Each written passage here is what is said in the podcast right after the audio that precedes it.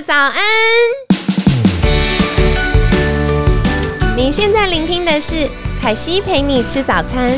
本集节目由好时好食提供，每天十分钟陪你吃早餐，聊健康。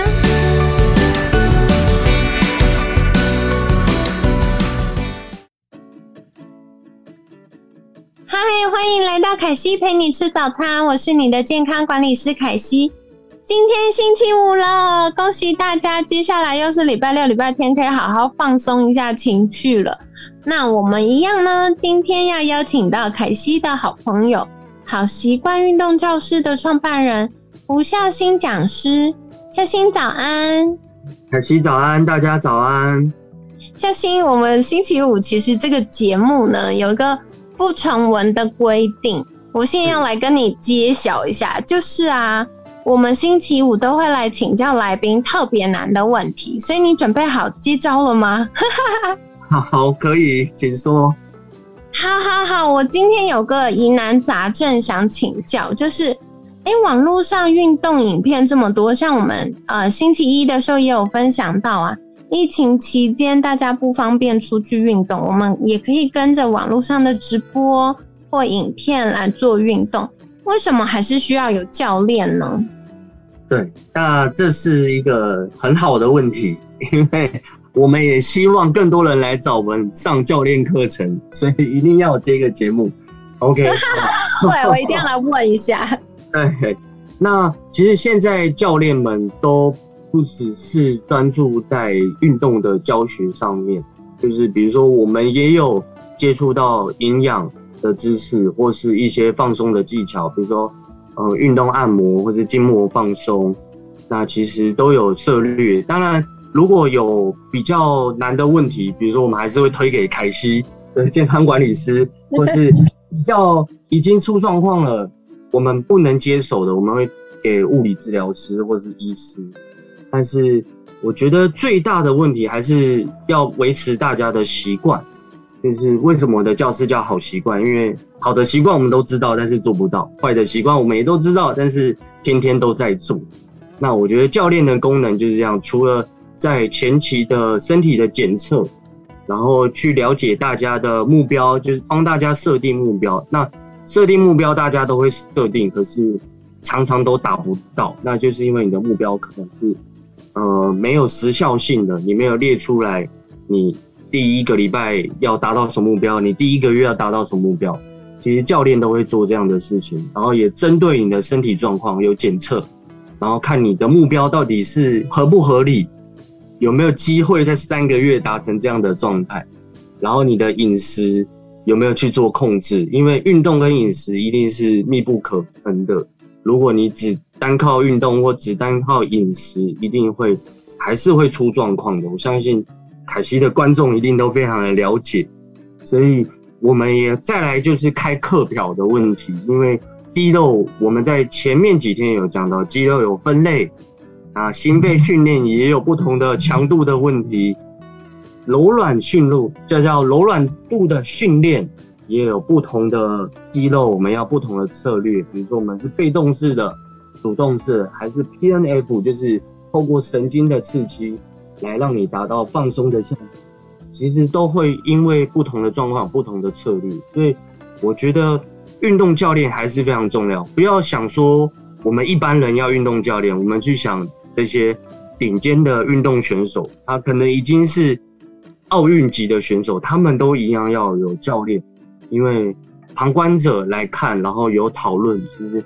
对于你的效果，还有预防运动伤害非常重要，因为运动是有风险的。就是教，因为我们自己在做训练场也会这样子哦。不只是你没有热身的问题，有时候你就算有充足的热身，你也会觉得今天的身体状况很好，所以我要多做几下，我要多做重一点，我要跑久一点。那常常风险就在这时候会产生，所以。教练的控制还有这一块，就是我们很担心大家这叫 overtraining，就是过度训练的状态。对我们会 hold 住学生说：“哎，你这时候应该要去做柔软度的训练。哎，你这时候应该去做一些放松。你就算去游泳也好，你可能这个礼拜先不要做肌力训练，或你这个礼拜先不要再跑步了。如果你很喜欢跑跑步的话，那再来就是要再给大家另外一个观念，跑步有分成有类别的、有时间的、有强度的、有频率的。那我们教练的工作就是在这个菜单里面需要多元化，运动跟饮食一样，就是你不能挑食，你才会更有效果，然后你才会更有趣哦。就以上分享给大家，就是你希望大家都可以有运动教练哦。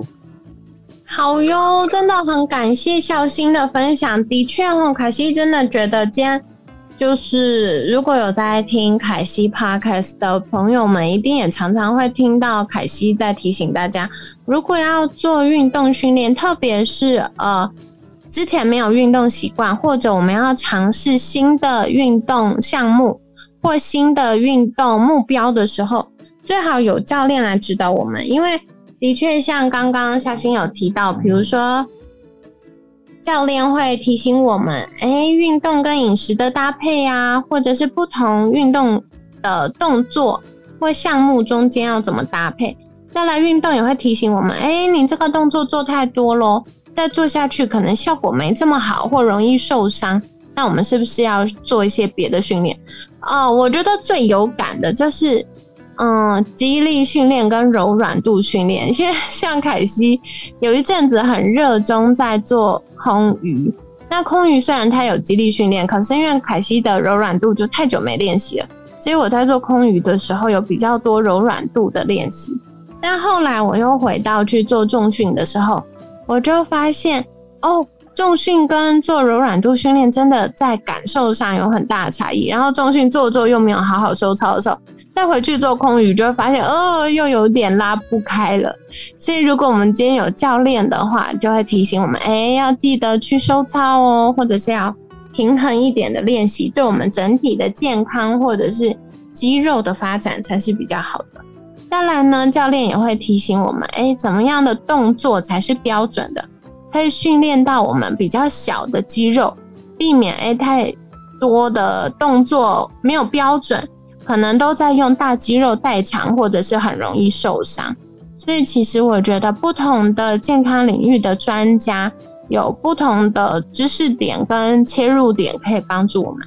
大家如果预算跟时间许可的话，还是很推荐哦，就是去找一位专属的运动教练。那相信大家就会更有感，然后更快可以达到自己的目标。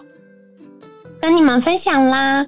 那最后呢，一样要邀请孝心来分享。如果大家想获得更多运动相关资讯，可以到哪里找到孝心呢？对，那我想要跟大家分享，就是其实好习惯运动教室有在派教练这件事情。就是我们因为真的蛮多人其实没有时间上健身房，那我们有请教练，就带着器材，然后派到家里或者社区健身房，或是企业里面只要有空地，我们就可以去。做教学，那第一堂体验课只要六百块，所以相信是非常实惠。那就大家如果有需要的话，也可以上脸书的粉丝专业好习惯运动教室。那我个人的话是吴孝新 Energy 体适能讲师，那你可以搜寻这两个粉丝专业。那我们会不定时的在上面分享文章或是影片，教大家如何训练，或是有最新的运动观念可以分享给大家。